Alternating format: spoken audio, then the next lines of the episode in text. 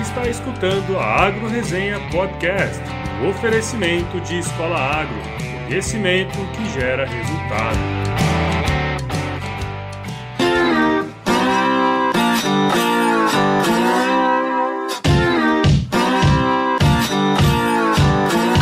Olá, pessoal! Aqui quem fala é o Paulo Ozaki. Seja bem-vindo ou bem-vinda a mais uma Agro Resenha. Como você sabe, e eu não deixo você esquecer, a porteira desse podcast não tem tramela para quem busca se informar sobre assuntos ligados ao agronegócio.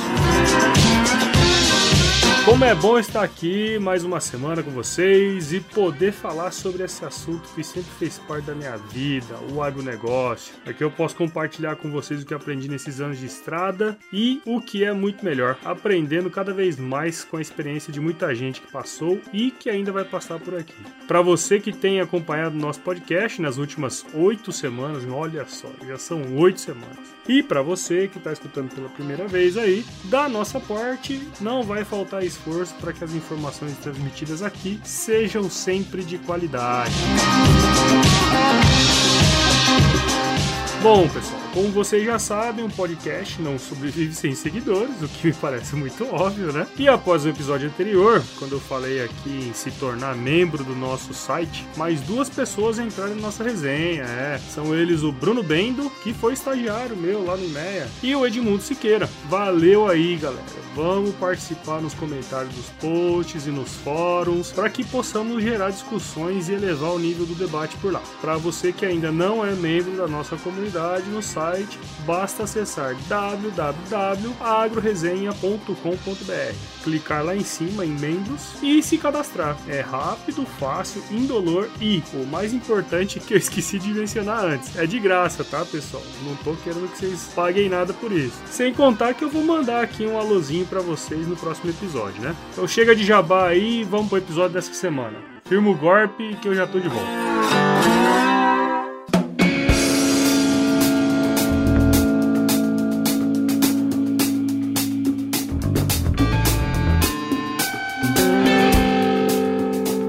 Pessoal, no episódio de hoje eu vou conversar com a Letícia de Oliveira. Ela é aluna do quarto ano de Engenharia Agronômica lá na Exalc. Ela é filha de cafeicultor e atualmente é coordenadora do GEA, o Grupo de Experimentação Agrícola. Esse é um dos grupos de estágio mais tradicionais lá da Exalc. O GEA ele é o, o, o estágio oficial do Departamento de Produção Vegetal da Exalc. Existe desde 1992 e é coordenado pelo professor Favarin. E aí eu queria fazer um adendo aqui e falar um pouquinho sobre os grupos de estágio da Exalc. Eu, apesar de ter visitado diversos campi de universidades no Brasil e conhecido muita gente de outras escolas, sinceramente eu nunca vi em outras instituições a formação de grupos de estágio como tem lá na Exalc. Quase todos os departamentos possuem seu grupo, o que é uma ótima oportunidade assim para os alunos aprenderem na prática os ensinamentos de sala de aula. Eu, por exemplo, fiz um estágio chamado CPZ, o Clube de Práticas Zootécnicas, que este ano completou 40 anos de existência. É, e lá eu trabalhava na fazenda de pecuária de leite, de corte da escola escola, fazia de tudo, desde construir cerca até tirar leite. Mas além do conhecimento técnico, nesses grupos, os alunos têm a oportunidade de coordenar atividades e trabalhar como uma empresa, né? Lógico que com suas devidas proporções, mas isso coloca o estudante numa posição em que ele precisa tomar decisões, tanto técnicas como também gerenciais, além de, de dar habilidade para ele lidar com recursos humanos, que hoje é super importante em qualquer empresa e até se você for criar uma empresa, né? Então tudo isso ocorre dentro da hierarquia em que o professor é o chefe chefe, né? O coordenador, que é um aluno, é o chefe da turma e o restante é, segue as determinações dos dois. Isso ajuda muito na, na, na adaptação do técnico em uma empresa quando ele se formar, além de criar um senso de responsabilidade que, de forma geral, contribui para a formação do seu caráter, né? Como pessoa e como profissional também. Então eu vou conversar hoje com a Letícia e eu já tô de volta com ela.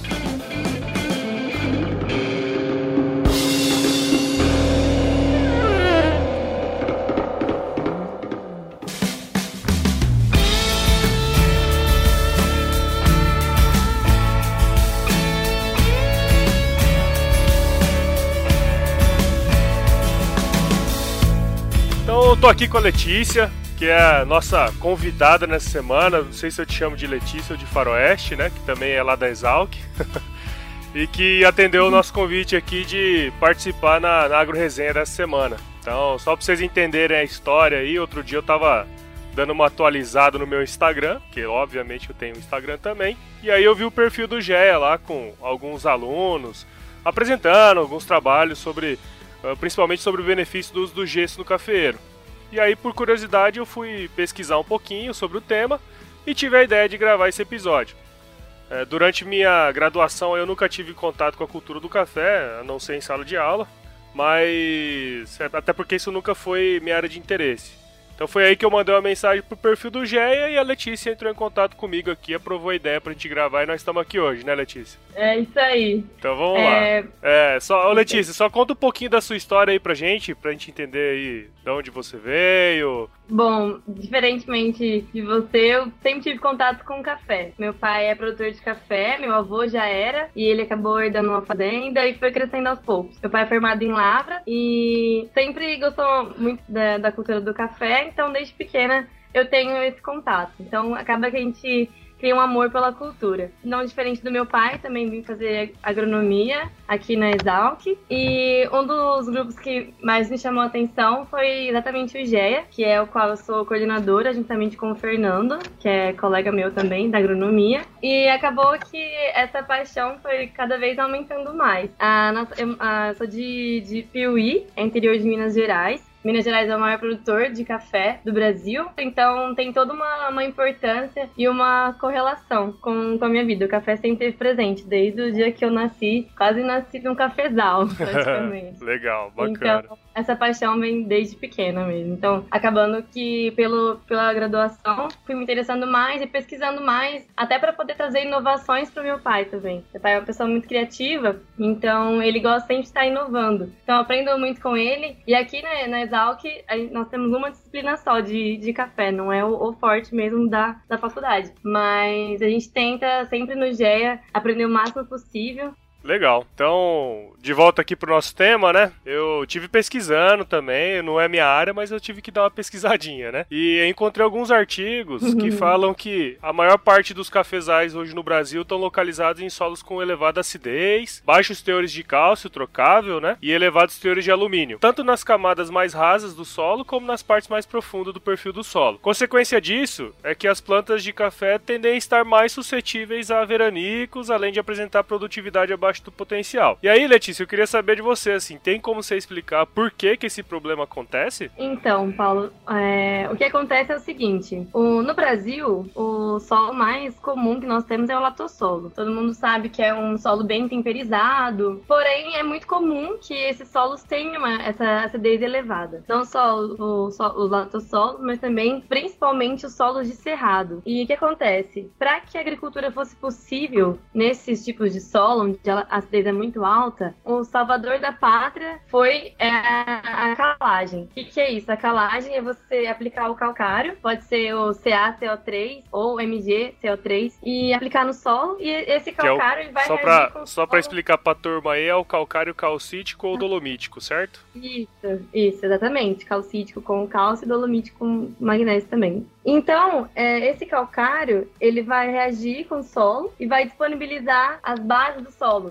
Essas bases, nutrientes que estão no solo, são os alimentos para a planta. E quando a acidez do solo está muito elevada, esses elementos eles não estão disponíveis para a planta. Então seria como se a planta não conseguisse se alimentar, que ela não consegue ter acesso. Então, é, tanto que muitos anos, durante muito tempo, Cerrado foi classificado como impossível de se realizar agricultura. É verdade. Porém, introduziu-se o calcário. Só que o problema do calcário é o seguinte: ele vai realmente abaixar o pH, vai conseguir disponibilizar mais cálcio, mais magnésio, e além disso, ele vai retirar, ele vai conseguir complexar o alumínio. Isso é positivo por quê? Porque o alumínio ele é um nutriente tóxico para a planta. Então, quanto menos alumínio tiver no meu solo, melhor. O problema é que o calcário ele demora muito tempo para ele poder descer no perfil do solo. Ou seja, onde você aplicar o calcário, é ali que ele vai reagir. Ele só vai reagir com a camada do solo que estiver em contato com ele mesmo. Ele não consegue descer na subsuperfície do solo. O problema disso é que a raiz do café e de qualquer outra planta, ela vai se desenvolver quando tiver oxigênio, cálcio e água. Então, ela precisa, a raiz precisa de oxigênio para se desenvolver e principalmente a ausência de alumínio. Vários estudos já foram feitos e provados que quando existe o, alumínio no meu solo na forma tóxica, a raiz é impedida de se desenvolver. Então, como solução para isso, começaram-se a usar o gesso. O gesso ele é um subproduto da indústria de fosfatados. Antigamente, esse gesso agrícola ele era doado, porque era um resíduo, a indústria mesmo classificava como um descarte. Então o pessoal aplicava, nem sabia como funcionava direito. E aí, os pesquisadores começaram a estudar qual que era essa relação, porque perceberam uma diferença, principalmente na época de, de escassez de água. E aí descobriram que o, o gesso, ao se dissociar, no, no, solo, ele conseguia carregar essas bases que eu citei, que o calcário deixa disponível para a planta, para a subsuperfície. Então, o que aconteceu? Você, quando você aplicava gesso, e o gesso ele é muito solúvel, diferente do calcário, o calcário não, praticamente não desce no perfil do solo, o gesso desce bastante. Então, ele começou a disponibilizar o alimento para a planta em profundidade. E isso fez com que a planta, a raiz da planta, se desenvolvesse buscando alimento. Outra, outro fator também muito importante é que o, o gesso, quando ele se dissocia, vai se ligar com alumínio tóxico e vai transformar o alumínio tóxico numa forma não tóxica para a planta. Ele vai complexar o alumínio. Então, o alumínio vai parar de impedir que a raiz cresça. Então, ele vai condicionar a subsuperfície do meu solo para que essa raiz se desenvolva bem e consiga atingir profundidade e é, atingir essas bases que ele está carregando aí para a subsuperfície do solo. É, isso é muito importante porque você tendo uma raiz mais profunda, você a planta consegue atingir mais umidade em profundidade. E isso que é um, um fator muito importante, principalmente no, no veranico. Ah, legal. Então, em termos práticos, basicamente, o alumínio vai proporcionar o um maior crescimento de raízes, né? Que vai conseguir alcançar maior umidade em profundidade e vai ter a possibilidade de pegar mais nutrientes disponíveis no perfil do solo. Então, todo aquele problema que a gente viu lá no início, ele consegue dar uma amenizada, né? Sim, com certeza. A gente não pode esquecer do, do calcário, claro, uhum. mas o gesso tem uma grande participação no quesito de condicionar essa subsuperfície do solo. Ah, show de bola. Então, pra gente finalizar aqui, Faroeste. Diante dos seus estudos aí, dos estudos que, que o GEA tem feito, da sua experiência também lá na sua casa, na casa dos seus pais, né? Qual uhum. seria então a recomendação aí para quem tá escutando a gente? Então, é, para o uso de calcário e de gesso, existem várias é, fórmulas mesmo para você calcular a necessidade de, de cada solo. Nós não podemos falar que existe uma receita de bolo, porque cada tipo de solo vai, vai requerir uma quantidade diferente aí de calcário e de gesso, consequentemente. Porém, no, no caso de café, é, segundo os estudos até na fazenda do meu pai, foi até um pessoal de, de, da faculdade de Lavras que eles realizaram na fazenda e fizeram 72 trincheiras e analisando apenas o, o solo do, do tipo latossolo, eles conseguiram provar que a 1,60m de profundidade tinha água disponível pro, pro café. Eles conseguiram provar que nessa profundidade, na situação que estava de umidade, o café, se ele atingisse 1,60m, ele ia passar tranquilamente pelo veranico. Então, para que se chegasse a um valor, por exemplo, quantas toneladas por hectare você recomenda para a cultura do café? Tiveram que ser feitos um experimento, na verdade, com diferentes doses. E o seguinte, é, não, não teve nenhuma dose de gesso que foi aplicada sem calcário. Ou seja, mesmo num experimento com zero toneladas de gesso, já tinham ali três toneladas de calcário, frisando a importância também de, de se realizar a calagem corretamente. Então, nesse, experimento em questão, foram analisadas de 3 até 56 toneladas de gesso por hectare. 56 toneladas, realmente um, uma, uma, dose muito alta. Cavalar, muito... diria. sim, sim, dose cavalar. Ah, muita, muitas muitos pesquisadores até falam ainda que essas doses cavalares iam matar o café. Bom, o café tá lá, tá vivo, tá produzindo, só que um fator que a gente tem que considerar também é se é econômico a gente aplicar 56 toneladas por hectare de gesso. Hum. Realmente é uma dose muito alta. Então, segundo o, esse experimento, ficou provado que para aquela situação, para aquele tipo de solo, solo, para aquele café, o ideal, que seria até um nível econômico de se aplicar, foi de 14 toneladas de gesso por hectare. Esse foi o valor encontrado. Porém, o que se recomenda sempre é que se faça uma amostra de solo, para que se estude realmente o solo, para que se veja se existe realmente a, essa disponibilidade de água para o café em profundidade, porque, por exemplo, se eu falar para você, ah, aplica lá 14 toneladas de gesso por hectare e não existe água disponível para o seu café, não vai adiantar. Não vai adiantar nada. Então, o que se fala é que a aplicação de gesso é como se fosse uma irrigação branca. Branca porque o gesso é branco Irrigação por quê? Porque eu não vou ter que investir numa irrigação convencional, porque eu tenho água disponível para o meu café em profundidade. Então, por isso seria uma irrigação branca. Legal. E, é, seria basicamente fazer um estudo mesmo do, do solo e para poder, enfim, chegar num valor aí de gesso que seja econômico e que consiga propiciar esse desenvolvimento das raízes do, do cafezal até a profundidade certa aí para poder ter essa água disponível. Bacana. Então, a ideia é fazer um estudo aprofundado, como foi feito lá na fazenda do seu pai, para entender no perfil do solo onde está a, humil... a humildade, não, a umidade, né?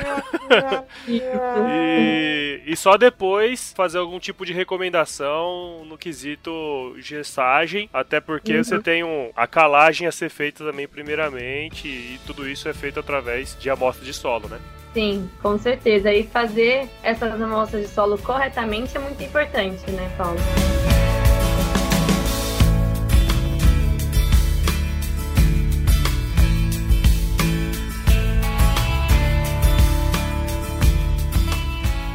Legal, muito bom. Gostei muito de conversar com você aí. Obrigado pela aula. Fazia tempo que eu não tinha uma aula de, de adubação uhum. aqui, calagem. E valeu por participar aqui da nossa agro resenha e por sua disponibilidade aí. E continue fazendo um bom trabalho aí na escola. Tenho certeza que vocês vão ser ótimos profissionais e se continuar estudando da forma como estão estudando. Se Deus quiser. É, eu que agradeço pela oportunidade. É, com certeza é muito importante para mim e até pro, pro Gé a gente participar desses momentos, que pra gente é muito especial poder colaborar. Longe de, de ser uma aula aí, né? Mas espero que tenha ajudado o pessoal a entender um pouco mais aí sobre a importância do gesso, até do, do calcário mesmo. E espero poder colaborar com isso também.